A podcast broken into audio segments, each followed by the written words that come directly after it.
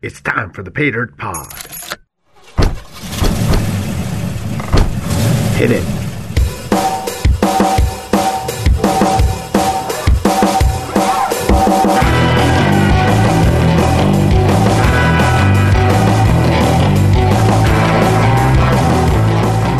Hey. 今回の不思議なキーワード恋愛小説4000人たちメヒコカリフィア女王と人食いグリフィンはい、こんにちは。こんこんにちは。ばんは。おはようございます。あやのです。はい、まさです。ペイダートポットにようこそ。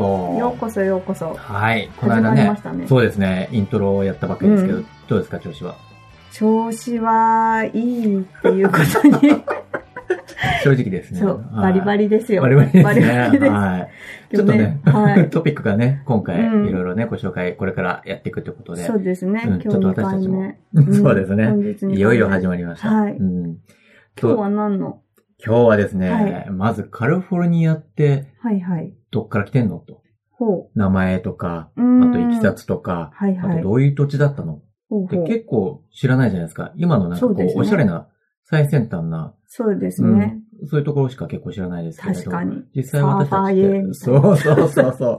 そんなこと言って、そんなね、こと怒ならいれちゃう、皆さ怒んはられちゃうかもしれない。そもっう。と知った分、うん、いろんな文化もある。うんご存知だと思いますけど。そうではい。ねはいそういったところをね、ちょっと掘り下げてはいいければなと思ってます。はいでね、名前もなんでこんなカリフォルニアなのね、っていうところうんも、確かに実際知確っかてないことがたくさんあると思うんでね。そうですね。そこを紹介できたらと思っもうて本ます。当にカリフォルニアの歴史っていうところからそうです。ね。うん。はい。で、実際ね、あの、うんカリフォルニアって、いわゆる土地はいはい。自体は、はい。もうどれくらい遡るかっていう話なんですけれど、うんまあ、1万3000年おう ?1 万5000年おうほう恐ろしい、もう考えられないそくうらでいす前のね。話紀ですよね。元前。うん はい。そう、それくらいの時に、はい。いわゆるネイティブアメリカンっていう人たちが、いうんうんまあ、そこに住んでたっていうことなんですね。渡ってきた。うどんっか。から。はい。で、いろんなとこからちょっと渡ってきたんですよね。はい。で、実際、えっと、100ん以上のはい。種類の言葉を話すはい。人たちが、ほうほうこう、狩りとかね、はい。しながらそこのエリアに住んでたってなわるけほなんど。でじすゃあけれど。もういろんな違うところからいろいろ来てるってことですねよえね。ルーツが違う人たち。どうやって来たんですかね。ねうえ。んわ。からない。で、実際その100種類の、はあの、方々がはい。言葉を話すとはい。言われてても、それをさらにはい300以上の方言で、ほうほうほう。こう、使われて、コミュニケーションを取ってたみたいなんで、もう個性わけわから豊かない。ですねそうですね。はわけわからないですよね。うんどのくらいの人が実際住んでたんですかね。ね、実際どれくらいなんですか知ってます かたまたま知ってるんですね。あ、素晴ら しい。そ教えてくださう。いなんとですね、うんまあでもこれもかなりざっくりしてるんですけうど、んうんうんまあ、大体10万から70万、だいおいおい幅がある。いや、すごい幅があります、知らねえだろっていう話になっちゃうんです けど、まあ本当にそれくらいの、うん。まあだんだんだんだん徐々に渡ってきてっていうこともあるんですかね、増えてて、まあ大体なるほどなるほ70万人くらいにもなるネイティブアメリカの方々が暮らしてたみたいですね。すごいですねうん。どじゃあ実際その人たちがこうんう住んで、その年が生かされてたっていうか、うんそういうあの背景があったということですよねそ。うですね。でも実際じゃあ、あの、ネイティブアメリカンの人たちが住んでた後、はいどうやってこの土地が発見されたか、他そうので人すからね。ね。そうですようね。ん、ってそいうのこと時なんはですけ、ど。うん。実際、あの、スペインがはい。最初に発見した。全然アメリカとは違う。そうですね。アメリカを発見って言ったらなんかコロンブスっていうね、ね。そんなイメージがあったんですけれど、カリフォルニアは。そうなんですよ、はい。実際スペインの人たち。はい。実際アステカ族っていうね、あの民族が、はい。えーこの血生臭い征服の後に発見したっていう感じなんですけれど、 1500。 1533年にですね、はい。ヘルナンド・コルテスさんはい。はい。が、メンあの現在のカリフォルニアのメキシコ湾とバハカリフォルニアっていうエリア。ハカリフォルニア。どの辺なんでしょういね。わゆるですね、もううん本当に西海岸、あのメキシコまでずっと繋がってるうん西海岸のエリア、細長いエリアのことなんですけれど、南側、メキシコに繋がってるってことは、まあ南側の方なんですかね。そうですね。もうちょっと、あの、この細長いところですね。ちょっと皆さん地図頭にイメージして、できないと思うんですけど、 はいしていただいて、本当に東、あの、西側の、ごめんなさい、うんうん西側の細長いとこうろ、ん。ずっと上から下まで、はいはうい。ん発見してた。で、実際その後、1539年にですね、あの、彼がフランシスコでユーロラさんっていう航海士はい。の方を送って、その現在のメキシコの西海岸、バハ半島はいっ。てところをさらにこ送開っ拓て、してうん、開拓してもらったということですね。。うんうんうんで、その時に、はい。その探検家グループが持ってた本っていうのがあるんですよね。はい。タイトル知ってますしてます。お願いします。 タイトルは何でしょこれあの、モンタルボさんっていう人によって、んまあ、はあの、書かれてるロマンス小説なんですうけど、なその時からもうロマンス小説そうなんでですよ。うん。で、ラスセルガス・でエスプランディアン。なんか舌噛みそうな名そ前でうすね。ラスセルガス・でエスプランディアン はっい。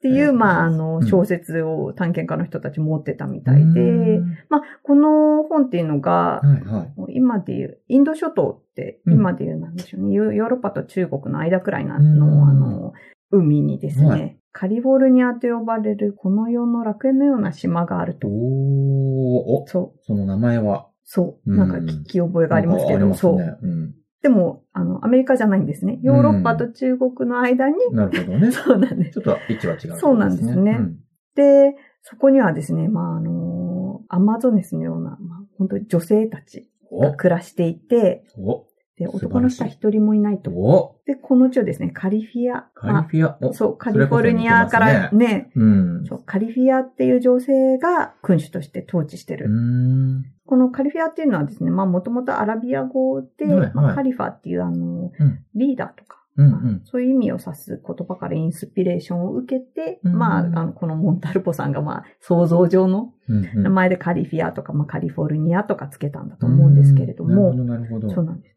で、この島がですね、ど。はい。なんとさらにあの、黄金しか金属がなくて、素晴らしいですね。そうなんです。女性と黄金。女性と黄金です。うんもう夢のような、あの、この世の楽園ですから。そうですはい。ね。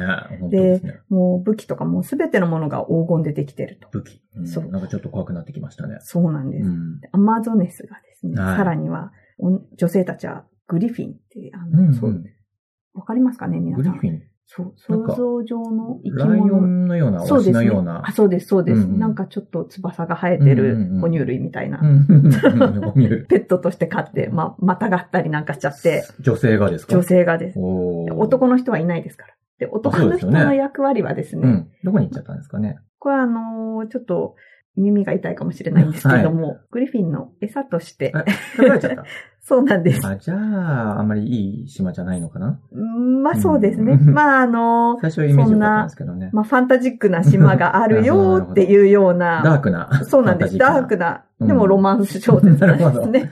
すごい無理やりな。そうなんですよ。 はい。で、まあ、あの、このストーリーがですね、まあ、この探検家の皆さんに、あの、なんかインスピレーションを与えてしまったようで、じゃあ、発見するときも、このイメージで行っちゃったわけですね。そうなんす。です。カリフォルニアという島が本当にあるんだと。うーん。で、そこには、まあ、黄金と女性がたくさんあると。いやうんあるっていうか、いるあある、そう、眠ってるんだ。黄金がたくさん眠ってるんだっていう、まあ、夢を見て、たどり着いた地が、まあ、先ほどマサさんが言ってた、バハカリフォルニアなるほど。だったわけですなるね。ほどね。みんな、じゃあ、繋げたわけですね、イメージ的にそうね。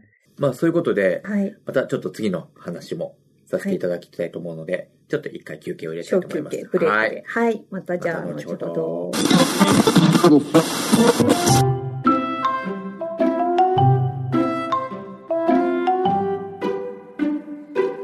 ねえねえ、くまじいさん。アマゾンってなーに違うゆりちゃん、突然どうした男の子でもいじめたのかって、なんでよ。ああ、なぜかっていうとな、アマゾンっていう強い女戦士たちの部族が、紀元前1200年頃、今のトルコの周りにあったんじゃ。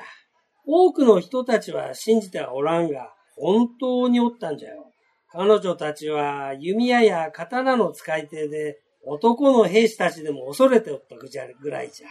もちろんのこと、彼女たちの土地には男が住むことは許されておらんし、殺されてしまったほどなんじゃう。ーん。彼女たちのこれまでの戦の勝利は、方々で語り継がれ、後にギリシャ神話にも影響を与えたんじゃ。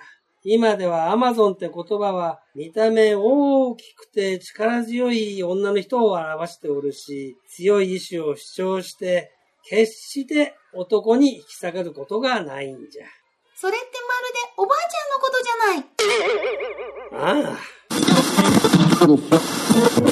でもこれ発見した後ってどうなったんでしょうね。発見した後、はい。もう夢のような国だから、夢のような場所だからね、はい。いろんな開拓があるのかなと思ったんですが、実はおなざりになってたと。ほうほう。っていうのは1500年からはい。 1800年の間ですかはい。うん。実はずーっと、え、そんな300年もですか そう、300年も実は、夢見て発見したのに実は何気にほったかれてたんですね。ほうほうほう。でね、あの、それこそ金とかねうん、女性とか、いろんないいイメージがあったにもかかわらず、はいはい。スペイン植民地の、あ植民地はいの。中でもかなり離れてて、孤立したままだったんですうんね。なるほど。まあ、スペインはその頃他にもいろいろとね発、いろ展んなして土たん地でをすね。持ってたんですよね。ね、メキシコとかね、中南南米米みたいなところですね中南米とかうんうんうん。きっとそういったところに資源がたくさんあるってことで、うんきっとそっちをこうどんどん開発してたのかなと思うんですよ、ね。なるほどなるじゃあもうカリフォルニアはうん遠いし、なんかどうやらねアマゾネスもいなければ、 グリーンヒンもいないし、そうですね。ねあの、黄金もあれ、何やら見当たんないぞみたいな。 感じですよね。きっ砂と、漠だぞメみキシたいコ。なとかカリビアンの方があるぞみたいな感じだったんでしょうなるほどなるね。じゃあ他のね、探検家たちは、じゃあ実際どうしてたんですかね。そうですね。なんか他の探検家たちもですね、またなんかちょっと別のエルドラド伝説みたいな、黄金伝説みたいな違う名前でうんエルドラドそうなんですうん、聞きますね。そうなんですよ。まあ、こんな伝説を信じて、アメリカの方探索してはいたんですけど、うんまあ、これも中央アメリカの方で、たまにね。うんうんうんまあ、結、局何も出てこなくて、まあ、そうんうのん黄金伝説っていうのは、まあ、なんかいろいろと、眉唾というかね、人にうんおひれがついて、伝説うんそう、広がってしまなるほった、どねああ、なんか神話なんだなっていうことで、だんだん結局廃れてったわけですね。そっかはい。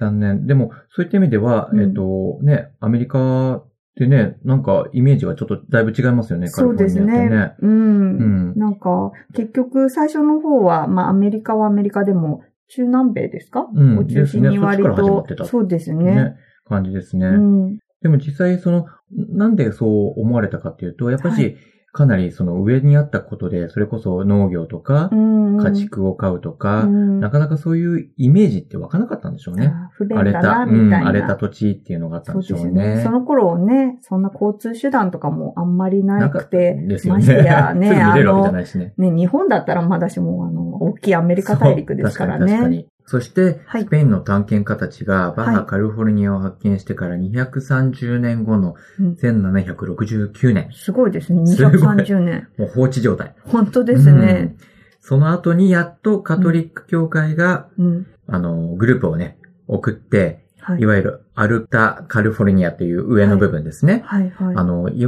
今でいうカリフォルニアとかネバダとかユタとか、そっちの上の方、うん本当に放置されてた部分ですね。はいはい。を、あの、回ろうということになったわけですねカ。トリック教会が。うんそ。れはなんかあの、さっきに話してたあの、黄金目的とかそういうこととはじゃあまた違うんですかうん違うのかな、うん一応普及活動ということだと思うんですけどね。あーなるほど、なるほうど。んで、いわゆる、えっ、と、今もあるんですけど、エルカミノリアルっていう道をですね、はい。あの、中心にはい、そこをずっと沿って、いろいろ布教活動布教活動を行ってるんですね。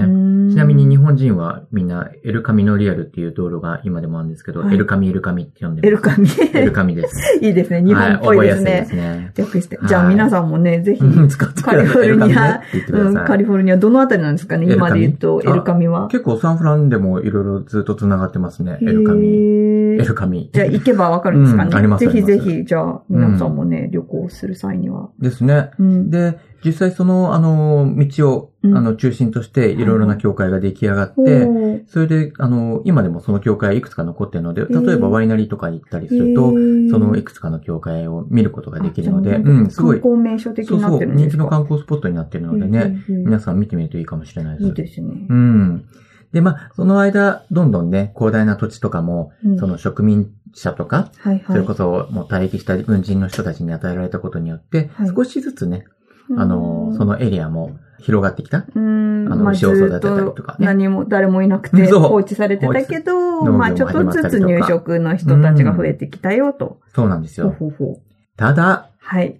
1811年、メキシコの情勢がちょっと変わってきちゃうんですねう。ん。独立戦争ですね。ははい、そうなんです。スペインからもう独立したいということはいで、戦争を起こして、い。で、結局1821年にうんメキシコ共和国を作っちゃうと。じゃあもう、その、カソリック教会の人たちがうん布教活動をして、まあ50年くらいですかね。半世紀そくうですらいね安定してたけど、その後。そこからそう。実はね、いろんなことが起きちゃうんですよ。ほうほうというのも、国を作るっていうのは簡単なことではないみたいで、うんまあ私が国を作るなんて簡単にできませんけれ ど、独立した後もですね、うん結局、かなり苦労してですね、最初のはい27年間は政府が実は40回も変わってある。ら、なんかどっかの国。ね、どっか、どっかうんどっかですかね。なんか親近感湧きます けど耳が痛いですね、はい本当に。だから結局、その間ですね、はいアルタカルフォルニアっていうその上の部分は、 うん。広大で、こう、まばらにね、ちょっとひうんこ広がってたんですけれど、うん結局はもう僻地も大きくて、うんあの、メキシコ政府への税収っていうのもあんまり期待できなかったと。なるほど、なるほど。そうすると結局ですね、住民がどんどん減ってきちゃって、あそーの布教してたシステムっていうのも、うんどんどん低疲下しれちて、ゃったんですか。うん残念でですよね。うん、本当ですね。でもなんか一方でですね、うんなんかこのカリフォルニアがせっかく盛り上がりを見せてお、たのに廃れてきてしまった一方で、うんアメリカですね。お、アメリカいよがそう、だいぶ勢力を増しててですね。なるほど、なるほど。まあ、まあ皆さんもあの、聞いたことある有名な独立戦争です。はいはい。まあ大体1775年から6年にかけて起こるわけですね。はいはい。じゃあ、ここでもちょっと一回ブレイクを入れて、はいまた後ほど。はいはい。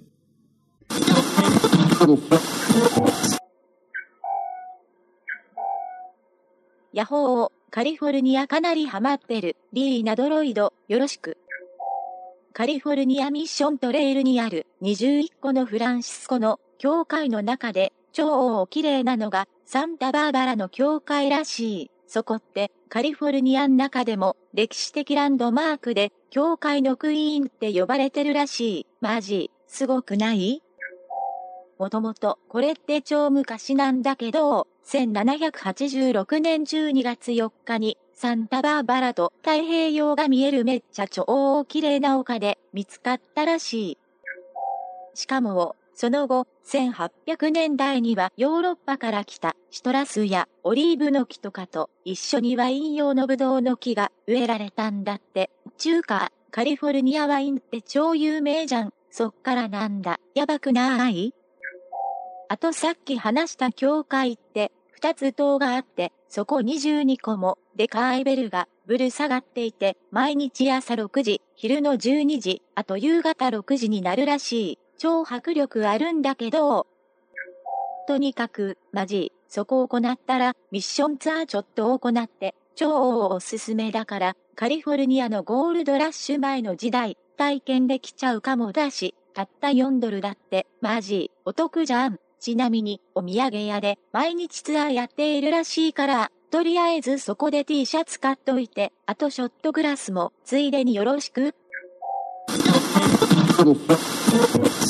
1776年7月4日、あのうん映画とかにもね、あよくなってますけど、7月4日にあの、トーマス・ジェファソンさんの、はい。あの、宣言案、独立宣言案っていうのをもとにですね、うん独立宣言がなされるわけです。おーで、まあなるほ、どな戦るほ争ど自体はですね、いろいろとこの頃ってアメリカとイギリスの間で、まあ、領地陣取り合戦みたいのがずっとあったわけですが、アメリカがアメリカとして独立して、まあ戦争自体もちょろちょろまだ続いてたんですけど、だいたいまあ1783年くらいにはもう徐々に徐々にあの落ち着いてきて、イギリスももうあの今でニューヨークですね、のあたりがもう撤退しへてー、完全に戦争も終結して、うんワシントンさんが大統領ワシントンさにん、はい、大統領に就任しますね。なるほど。で、まあ、その後もですね、アメリカの本当に勢いは止まらなくてですね。どんどん出てきますね。そうなんです。この頃ってすごく面白いもので、うんなんと、あの、フランスのナポレオンさんですね。うん。が、まあ、あの、1800年の初めにですね、はいまあ、このあたり、まだアメリカ大陸もいろんなあの国に支配されてたんですね。ええまあ、イギリス領もあったりなんかしましたし、うんまあ、フランス領もあったりなんかして、うんまあ、もちろんアメリカ領もあったわけですけども、うんまあ、ナポレオンがですうね、んはい。ルイジアナの、まあ今でいうルイジアナの土地をですね、うんアメリカに売りつけるんですね。売りつけちゃう。そう。この土地を売りつけちゃう。そうなんです。今ではね、ちょっとち考ょえっとらあれないですよね。ありえないですね売り買いこの時は、土地を売買してたんですうねん、お金なでる。ほど、なるほど。 で、で、まあ、あの、アメリカもいいよいいよ、じゃあ買うよと言って、買っちゃった。そう、もう領地拡大したいので、うんもうアメリカはどんどんイケイケどんどんで、素晴らしいですね。そうなんです。んでもうアメリカの土地、もうだいぶ東海岸からどんどんどんどん西ねに西に、どんどん展開していきますね。そうなんです。西。に西にって広がっていく、この西に西にっていううん。現象の名前があるんですけど、知らないですね。マニフェストディスティニーって聞いたことありますうんないです。これが、まあ、あの、政治家とかですね、うんまあ実業家なんかの間でちょっと、はいあの信じられてたっていうか、まあ、うん。アイディアですね。うんうん。であの、文明の性善説っていう、まあ、文明はどんどん西に西に広がっていくよっていう、おじゃあ今回のことがまさにそうですそよね。うなんです。うんもう本当に、あの、古代ギリシャからローマに広がって、そこからイギリスから、イギリスへ広がって、イギリスからまた、アメリカの東海岸に広がって、東からだんだんだんだんルイジアナの方に攻めてきて、今まさにね、どんどんどんどんと西海岸へアメリカの勢いがあの近づいてきてるわけなんですけどなるほも。そうなんです。これが前兆だったのかもしれないですね。前兆だったんでうす。ん、なるほど。実際その後、うんえっと、1846年ですかはいはい。アメリカと、そのイケイケどんどんのはい。アメリカとですね、領地広げたいアメリカ。うんはいあ。とメキシコ、さっき出てきたメキシコとの間ではい。戦争が起きちゃうんですね。ほうほうこれを米国戦争って言うんですけれど、結局ですね、はいまあ、領地争いみたいなのもあるんだと思うんですけれど、うんうん結局、1946年にその戦争があって、その48年にですね、 1848ですかね。はい。メキシコがですね、降伏しちゃうんですね。で、その同じ年の2月2日に、はい。イダルゴ条約って知ってます知らないでえ知す。らないですか、はいじゃあ私が今度は説は明しい。ます。ぜひぜひ。はい。イダルゴ条約っていうのがはい署名されることになりました。はい。で、それはえー両国間の間での決まりなんですけど、はい主に3つは規い則があります。1、メキシコはアルタカルフォルニアを1500万 US ドルで売ると。ほう。で、2、その土地にいるメキシコ人への権利や市民権をうん与えると。うんうんアメリカがですね。はい。これ実際守られなかったみたいなんですけれど、そして最後の3っていうのが、メキシコが持ってたうん325万 US ドルうん。の借金をですね、うんアメリカが肩代わりするっていった内容の、ほうえー条約があ。ったんですけれど、はい。これが結ばれることになったと。なるほど。はい。じゃあ、この時に初めてアルタカルフォルニアがアメリカになるんですか。そういうこととですよね。ただこの時ってですね、タイミングがあって、はい。いろんな背景があるんですけれど、ほうほう。実はこの時、カリフォルニアって過疎地だったんですけそれうど、ですよね。うん、いなろんんかなせっ変化かをくさっき盛り上がりを見せたけど、また落ち着いちゃったりとかね、い、ろいろあったんですけれど、うんうん実際この米国戦争の間に、はい。取り手とかをね、立ててた兵士や水兵がどんどん、あのー、カリフォルニアのはい。人となってはい。住んでいくわけなんですね。ああ、入植者みたいうな感じでんす、かね。そうなんです、そうなんです。うだから、あの、条約の前にこういったいろいろな変化があっうん。てな、るほど。まあ、一方では特にあの、ネイティブアメリカンはいと。いう人たちが住んでたまあ、わけでもすけとれどもとはそうですよねね。はいそ。の人たちが逆に苦しい方向にと進んでいくわけですなるほどなるね。ほどやっぱし他の人たちがどんどん入ってくるということで。うーんこれっていうのはやっぱり入植し始めたのは、じゃあその、まだアメリカに、そのアルタカリフォルニアがアメリカになる前に入植をし始めるってことですか、。そうですすね。なんか、結局ですね、いろんなところから人が入ってきたみたいなんですけれあーなるど、ほど。それがはいチリとか、はいロシアとかヨーロッパとか、はいそしてアジアからとか、戦時下に、うん。この戦時下のなんか、あれ常時手みそうたいでなすね。感じで。アルタ・カリフォルニアに、その毛皮を取ったりとか、ハンターとあかー、それこそはい海運商人とか、はい、はいはい、冒険に来た人たちほがう、ほう初期の入植者として、はいどんどん入っていったと。で、そんなね、いろんな中で、いろんな人たちもいるっていうわけですよねう。んで、なんか、このまあ入植者、いろいろ各地からアルタカリフォルニアに戦後、この、この戦時中の混乱に乗じてうんうん乗り込んできた人々の中にですね、うんスイス人の冒険家のジョン・サッターさんっていう人がいジョる。ン・サッター。ドイツ語で言うとですね、ヨハン・ズッターさんっていう。うん。ヨハン・ズッター。そうなんです。うん。まあ、あの、豆知識ですね豆知識で。はい。このジョン・サッターさんっていう人はですね、はいまあ、いろいろとあの、冒険家なので、うんうんアメリカを、まあ、旅して回ってたというか、うんうんうんあの、探検して回ってたんですね。はいまあ、セントルイスとか、あの、サンタフェ、オレゴンなんか回って、うんうんハワイなんかまで行っちゃったすりごいして、ですね、その当時、ね。そうなんです、そうなんです。冒険家がね、この頃たくさんいたんですうんうね。んうんで、1839年にあとはいサンフランシスコ、おーまあ、今でいう、この、この当時でいうアルタカリフォルニアですけど、うんそうまあですね今でいうサンフランシスコに到着したわけなんですけども、なるほど。なんでだろう。で、そうのん目的っていうのがですね、まあ彼の夢があの農業国家を作ることおーだったんですね。はい。で、まあ、サクラメント川ってあるんですけど、うんどのあたりかご存知ですサかクラメントってあの、首都ですよね、カリフォルニアの今のあ、ね。そうなんですだか。からそへれのえ、名前がついた川ですね。そうですね。うんそのサクラメント川っていう、うんあの川沿いに、まあ、あの、まず中心の町を作って、うんなんかそこの町を中心に大きな都市を作ろうっていおう、いよいよですね。そう、計画もどんどんカリフォルニアを開拓していこうぜみたいな。なるほど。やっと来ましたね。そうなんです。うんで、まあ、この計画に着手したんですけれども、まあ、まず町と、あと漁場を作ろうと思ってですなねるほ。ど。なるほどでそれにはまず、あの、木材所うん材木所うんうんが必要だったので、うんうんうんジェームス・マーシャルさんっていう人をね、誰ですか雇ったそ。の人。まあ、その人はですね、うんさっき、マサさんがおっしゃってた、えー米北戦争あ、。はいはい。米北戦争にまあ従事してた人だったんですけど、うんまあこの人をまあな、あの、雇うんですね。材木所の管理とかをしてくださいよってうん。なるアメリカ川の近くにあの水力材木所を作って、まあその管理してくださいよということで任せたわけなんですほどが。はいはい。で、まあこの人を、うん。まああの雇ったことから、何がいろいろとドラマチックなことがカリフォルニアどんどん気になりますね。これから起こっていくんですけど、うんうん。まあまずその初めがですね、うん1848年、うん。この日がちょうどイダルゴ条約の2週間前。お、さっき私が説明した。そうですね。条約うん条約。なんですか、三め三つのそうです。うんで、特にあの、はいメキシコ領だった、あの、うんカリフォルニアがでアすね、メリカに移るそう瞬間ですアよね。メリカに移る。本当うにん2週間前の出来事うんなんですけど、このマーシャルさん、あの、ちょうどちょっと、製材所の、あうんうの、ん建設どうなってるかなって、まあ、現場の進み具合を、まあ、視察しに来ててですね、うんで、ちょうど川岸を歩いてたんですうんね。うんで、そしたら何か見つけたんうですん。ね。なんでしょ何か小石なんですかねなんか光るものを見うつけたんですうね。んこれがですね、なんでしょううんこの今まであずーっと放置されてて平穏だったカリフォルニアのこの地の運命を永遠に変えることになるものなんですけれあどんも。なにおなざりになってたものをそうなんです。そうなんです。もうドラマチックな、何ですかうん、ぜひ教えてくださいあるものが見つかったんですけど、ちょっと時間が来てしまいましたね。あーそういうオチ 今だったんで日は、すね。そうなんです。うん、よくあるパターンですね。そう、マーシャルさんじゃあそれが、は聞きたければ、そう次を聞くって感じです次、かね。マーシャルさんが何を見つけたのか川岸うわーで気、になる。アメリじゃカ、カリフォルニアの運命を変える何かを。そうですね。きっとカリフォルニアになる、今のカリフォルニアになる何かがあるんですそね。う、そうなんです。うわあじゃあ次のエピソードを、そ れは次のはいぜひ聞いておいてください。ということで、まあじゃあ楽しみに、ぜひね、ぜひ皆さはんいしてください。はい。